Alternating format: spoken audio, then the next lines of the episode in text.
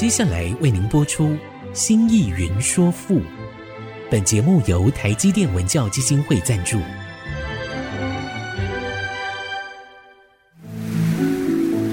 从气盖山河的朝代风华，到细腻抒情的人生长叹，跨越朝代，开启诗词盛世，《新意云说赋》。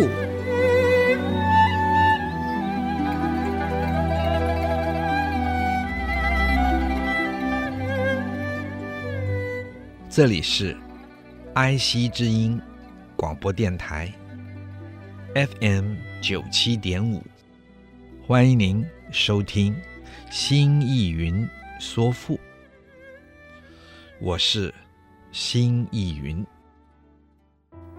亲爱的听众朋友们好，上集我们讲到，根据一些考据学家们。研究《楚辞》的学者们说，《离骚》也可能是当时楚地有名音乐乐曲的名字，抒发个人忧愁的音乐曲调的名字。屈原用之。以作为自己所创《楚辞》的命名。他们说，屈原的《楚辞》里多是楚语、楚生、楚地风土、楚地的名物。屈原吸取了楚国民间的文学。习用民间歌曲《离骚》来表达自己深沉的忧愁和爱国的热情，这也是非常自然的事情。不论如何说，《离骚》就是一篇。抒情诗，而它的具体的内容，则是有着强烈的自传的性质。我们从他的作品中，他所叙述的事件上，包括个人的遭遇，还有他情感的表达。以及他所创作出、所展现的雄伟气魄，就可以知道，这诗是他仍在盛年时候的作品，也就是大概在他三十九岁、四十岁左右吧。他被放逐到汉北的时候。那个时候，也就是楚怀王的后期。我们从《离骚》中就可以看到屈原所处的背景。帝高阳之苗夷兮，赠皇考曰伯庸。摄题曾于孟州兮，惟庚寅，屋以红。帝高阳，这个帝是皇帝的帝。请亲爱的听众朋友注意，帝高阳，帝呢，指的就是上古的古帝，我们所谓的武帝。高阳，也就是中国历史传说中的上古五帝中的颛顼帝。高阳是颛顼帝的称号。根据古史传说，颛顼娶了古部落首领藤黄氏的女儿，生了老童。老子的老童，一个人字边一个儿童的童，生了老童。老童呢，就是楚国最早的祖先，而后传到了玉熊。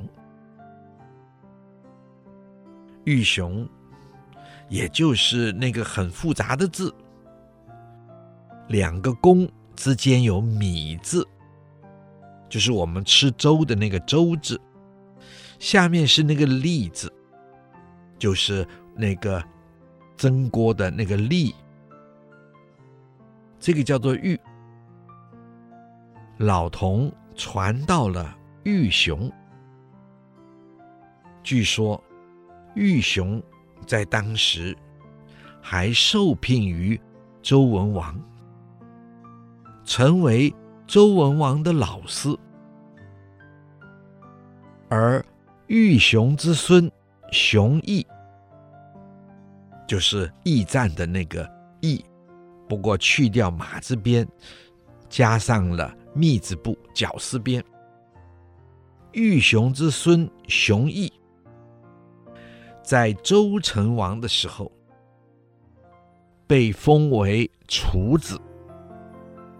就是被封为楚，属于子爵的地位。而后到了春秋初，在传国到熊通，通通达的通，熊通，熊通啊，他北上中原。要求当时的周王赐他更高等的爵位，周王不容许，于是他就自封为楚王。你不封我，我就自己封自己，和你对等的一个地位，为楚王。这就是。楚武王，武王生子瑕，就是斜玉边一个甲，那个瑕疵的瑕。楚武王生子瑕，封瑕于区。我要记得没错，瑕好像第二个孩子，封于曲，所以就封在曲这个地方。因此，就以屈为他的谥，作为他的谥号。那么，这也就是屈原之所以叫屈原的那个“屈”的来源，而后成为了他的一个姓氏。所以，屈原是出于屈子瑕的后代，所以称。弟高阳氏之苗裔，苗裔苗本来指的是植物的茎或者是叶，那么是由植物的根所生的。夷本来是衣裙，也就是衣裙衣服的边缘部分，所以苗裔。隐身，也就作为后代子孙的意思，或者就简称后代。屈原呢，是颛顼的后代，所以他自称他是帝高阳之苗裔兮。这个“兮”字。表达诗歌的语音，在楚辞中是一个通用的语尾助词。那么，那个是楚地重要的诗歌鱼尾鱼音的一个表示词。咦，我们今天是啊，那么通常它会放在句末，有的时候放在句中。虽然《诗经》中也有，不过在《楚辞》中大量出现，为楚国语言的特别的一种声音。我们说到这，待会儿再说。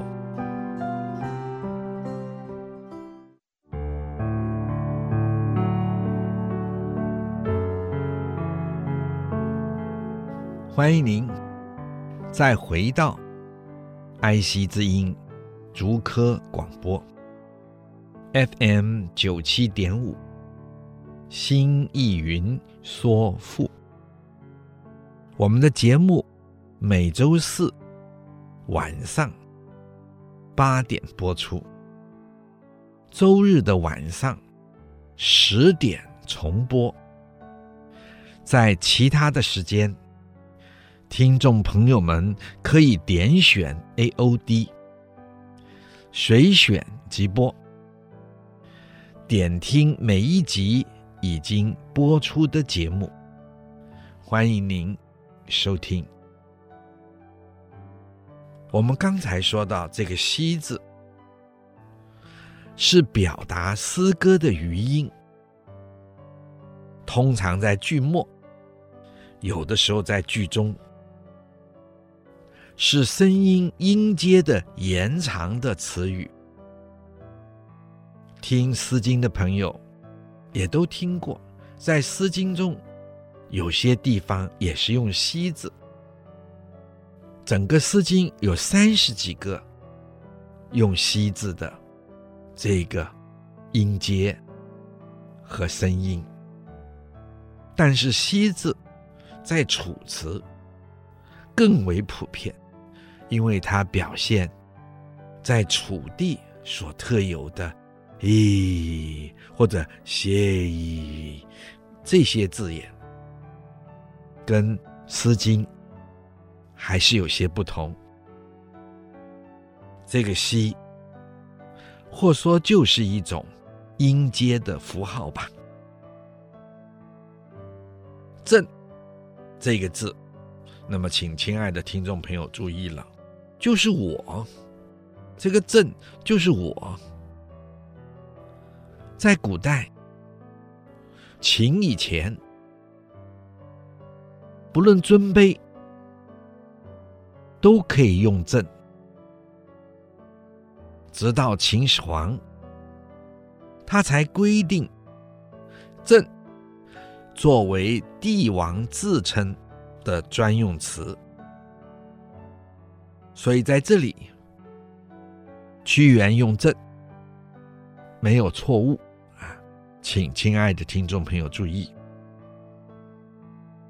黄考呢，所谓的“黄考曰伯庸”，黄考就是对死去的父亲或者祖先的一个尊敬的称呼，一个尊敬的。专用词“黄”原本就有美好的、光大的意思。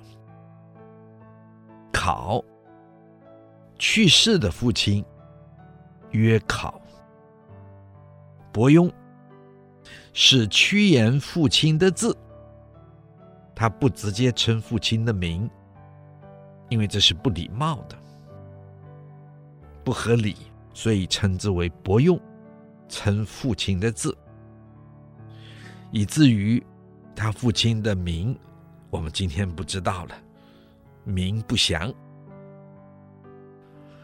色提真于孟州兮，色提就是色提格的简称，在《尔雅》古词典里，他说。当太岁星在寅这个地方的时候，那么就叫做色提格，这是天文学上的专有名词。古人把天分成了子、丑、寅、卯、辰、巳、午、未、申、酉、戌、亥十二个等分，又叫做十二宫。然后把木星当做太岁星。当太岁星在天空运转，它所指的那个方位，就作为纪年的凭借。当太岁星指向了寅宫，寅宫在哪里呢？就是在斗牛星之间，斗星或者。牛星中间，那一年也就叫做舍提格。其实，当我们叫舍提格的时候，指的就是寅年那一年，它是寅年的别名。也有人说，就像朱子，他说。太岁星、舍提星，其实是随着北极星的那个斗柄来指这十二宫的，所以大家可以根据这个去看。真就是正，就是当；猛就是开始；周是夏历的。正月的别名，所以这一句，我们一开始所说的“帝高阳之苗夷兮，正黄考曰伯庸。色体真于孟州兮，为庚寅，乌以红。”他这一个。色提真于孟州兮，也就是指夏历正月的别名。夏历的正月见寅，那么同时也是夏历正月寅月的这个时候。孟州是孟春正月。为庚寅，午以红。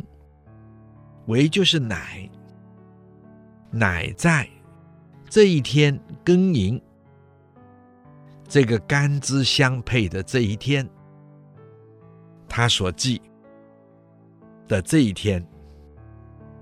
那么乌就是我，为庚寅，午以红，那个乌就是我，就是屈原的自称。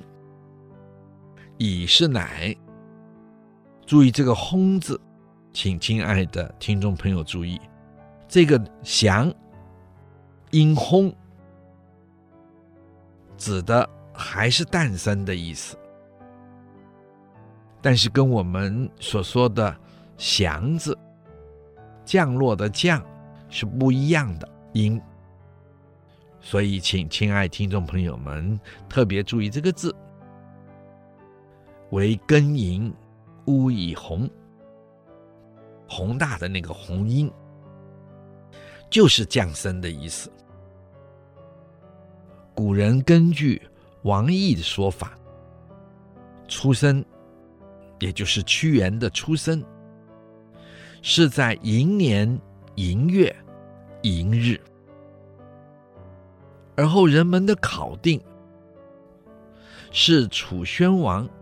二十七年正月庚寅日，那么这是周显王二十六年，西元前三百四十三年，我们就根据这个来说屈原的诞生。不过呢，也请亲爱的听众朋友注意，古来大家推算的时间会有不一样，所以呢，就有人说了，屈原是生于楚威王五年的正月七日。到今天还没有一个共同的结论，我们就先定他是。生在楚宣王的二十七年正月的庚寅日，也就是周显王二十六年的西元前三四三年的这一天，三个寅，所以很特别。我们休息一会儿，待会儿再说。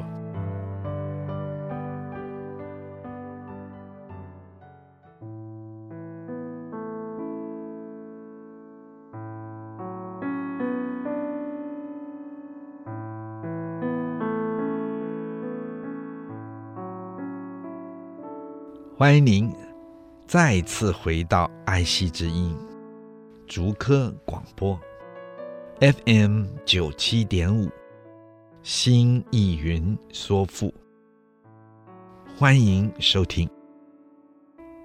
我们刚才说到了屈原的这个生日三个寅，可不得了。这让我想起近代国学大师。钱穆、钱宾四先生，他的夫人胡美琪女士的生日也是三个寅，这是一个很特别的生日。我听说是钱师母自己说的。当他的爸爸听说在这个时辰，出生了，高兴极了。结果接着报告他说是个女孩。哎呀，他说可惜了，是个男孩可不得了。可是钱先生的晚年却因为钱师母，所以有着极好的完成，在身体上，在年寿上，然后在他的。学术的完成上，以及全集的出版上，甚至于他带着钱先生的思想学说及学生，在二十三十年前去大陆推动，是台湾最早将传统文化。带回大陆的一个最重要也是最关键的推手，所以生在这三个寅是三个虎吧？虎，虎虎虎，可真是有极大的创造力，极大的作为啊！虽然屈原。的生日不确定，因为各有各的算法。我们刚才说了，不过我们还是以那三个寅为主，也就是在楚宣王二十七年、周显王二十六年、西元前三百四十三年的那一年为主。那么如此，屈原六十六岁。去世。帝高阳之苗裔兮，赠黄考曰伯庸。色体真于孟周兮，惟庚寅乌以红。那么这诗句的意思是：我原是上古大帝顓頊高阳氏的后裔啊。我先父的字啊，就称作伯庸啊。太岁星在寅的那一年的正月那一年的庚寅日啊，那一天就是我诞生到这世界上来的日子啊。黄朗葵于于初度兮，兆兮予以加名。名于曰正则兮，字于曰灵均。黄朗葵于于初度兮，这个黄就是黄考的简称，也就是指先父。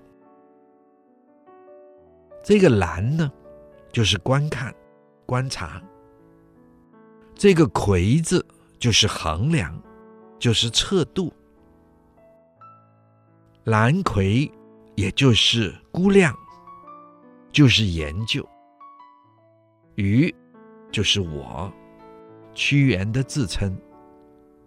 初度是出生时的气度，请亲爱的听众朋友注意。初度，出生时的气度。兆兮于以嘉名，这个兆是开始的始，也就是指出生时。习呢，我们日常生活常常看到这个习，就是赐，赐什么东西给人祝福的那个赐。嘉名就是美名，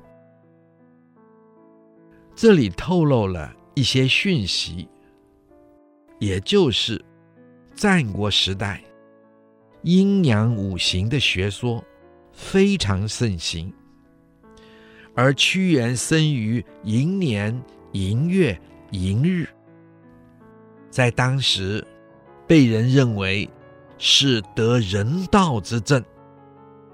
是以屈原的父亲就研究他出生时的整个情况，却也看出这么小出生的婴儿的屈原是有与众不同的地方，因此就赐给他一个好的名。这也就是告诉我们，古代的贵族，男孩一出生便由父亲命名。名于曰正则兮，这个名是动词，就是命名，给取个名，没有字啊，给取个名，字是后来随着名而再给的另一个称号。于还是我，正则，我们知道，屈原名叫做平，平原的那个平，平安的平。原呢，屈原的原呢是字，而正则呢，请亲爱的听众朋友注意，就是进一步说明为什么。名要平的意思，因为唯有平，才有正则可言。所以正则就是平，平本身就是说明正则，而正则简单的说，就是正确的准则，或说是公正。而有法则，这是表示屈原合乎天道。而屈原的“原”字呢，原来的意思是高平之地曰原，所以他的字就用“原”来表示，以说明。平字所包含的意思，然后再用正则将它的意思凸显而出，然后字于曰灵君，这个字还是名词做动词用，再给我取一个字，叫做灵君。这个灵君就是隐括、圆的意思。怎么说呢？古人说这个“灵”字是善，善良的善；平是正则；圆是地之善，而能均平者，故曰灵均。前人说这种隐其名，进而深疏其意，而逐词者，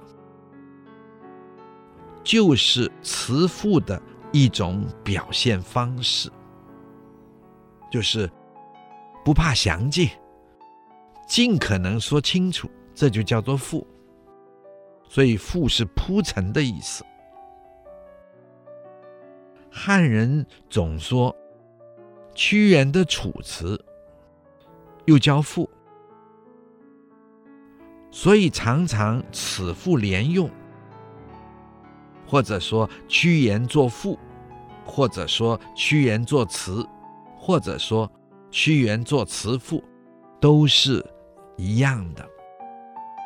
我们说到这，待会儿再说。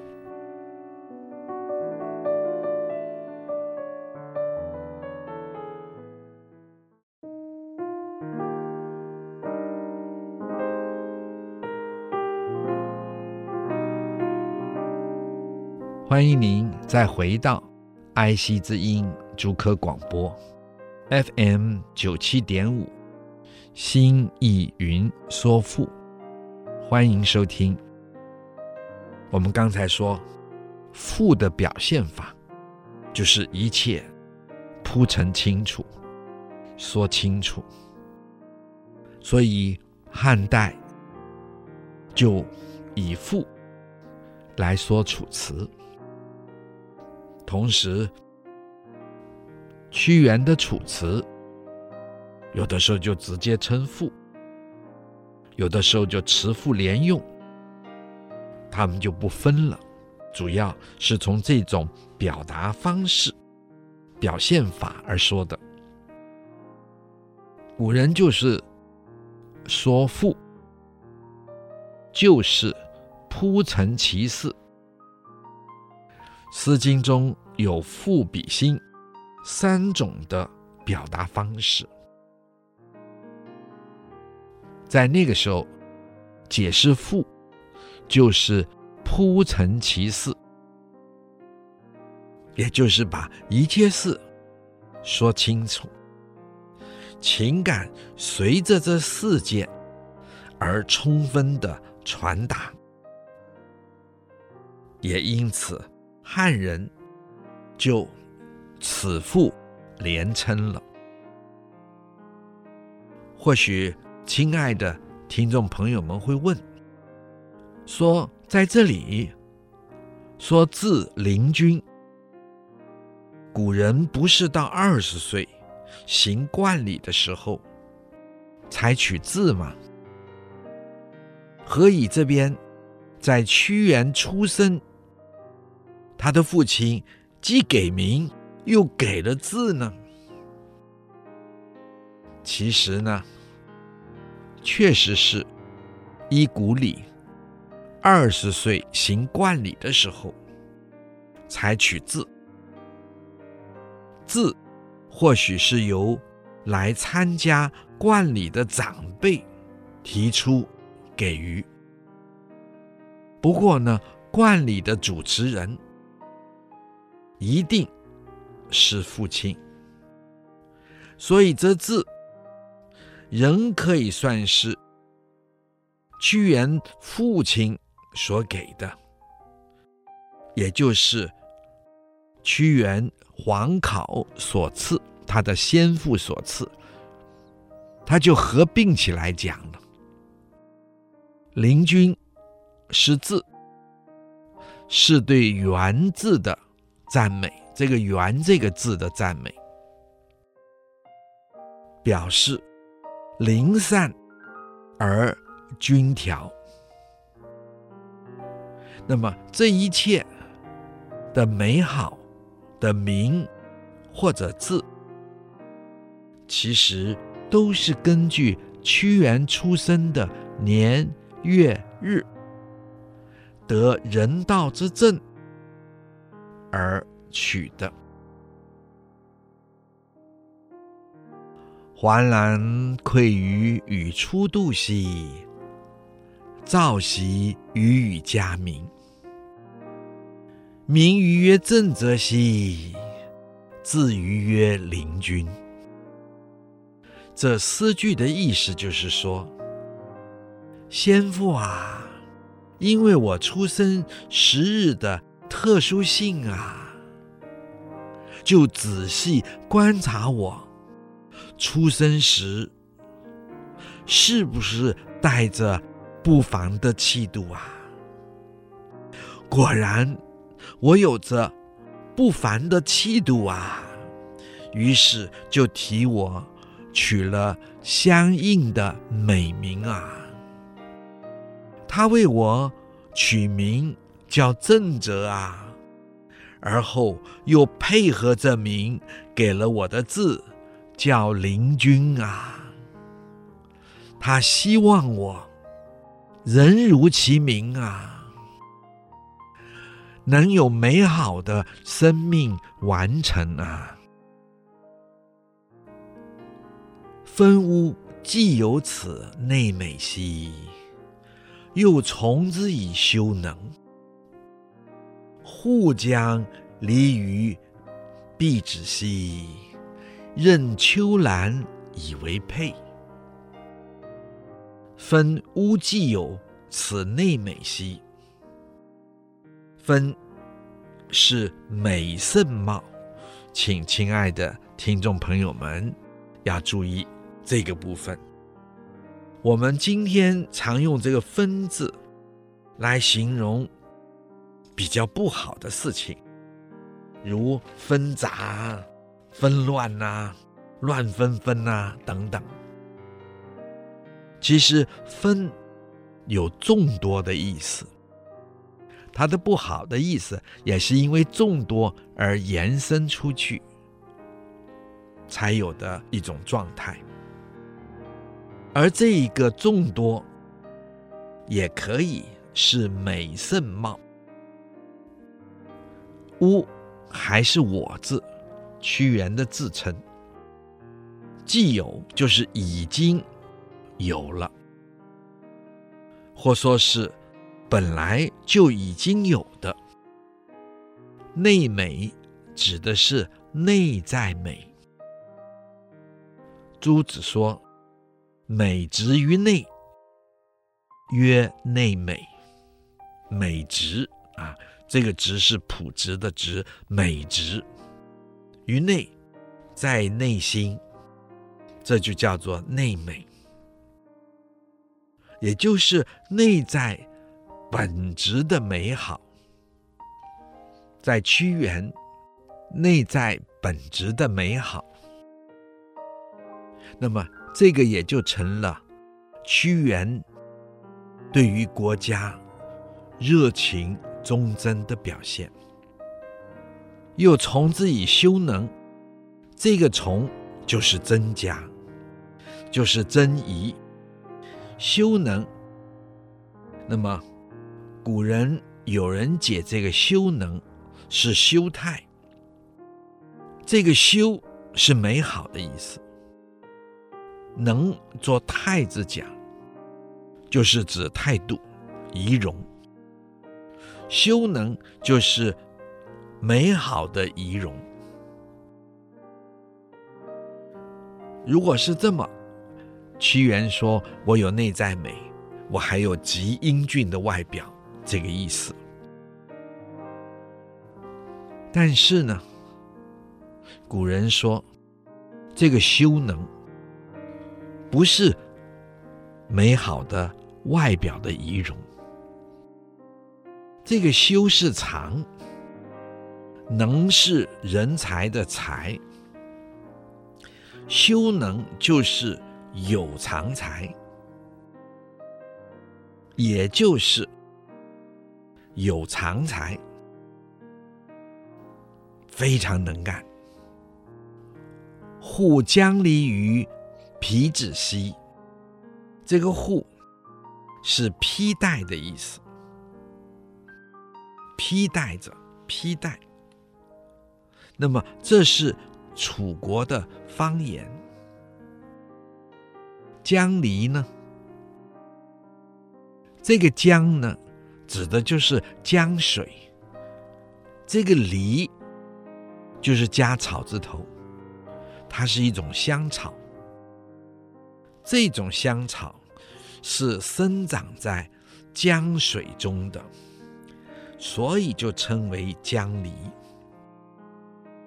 这又叫做迷乌，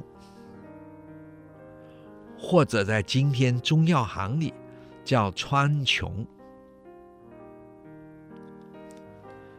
僻指的僻是偏僻的僻。指的是偏僻的地方。这个“芷”是白芷，同样也是香草的名字。那么这种香草通常生长在比较幽僻的地方，人烟很少的地方，所以就叫做僻芷。任秋兰以为佩，这个“任”直接指是丝线，不过做动词用，就是把丝线穿到身上，什么意思？也就是用丝线把这些香草续在、穿在、贯穿在、缝在自己的。衣服上，那么这个“任”是楚国的方言。秋兰的“兰”呢，也是香草，因为只有在秋天才开花，所以就叫做秋兰。佩，也就是把它系挂在衣服上的饰物。这里也就是指佩戴在身上的香草。今天就说到这里。刚刚提到的作品，我们也会放在节目网页上，可以边听边参阅。如果您有任何问题或想法，欢迎留言 triple w 点。i c 九七五 .com，新意云说赋，我们下次再会。领略赋中风华，朝代气象，新义云说赋，由台积电文教基金会赞助播出。台积电文教基金会邀您走进赋的一方天地，与人文经典相遇。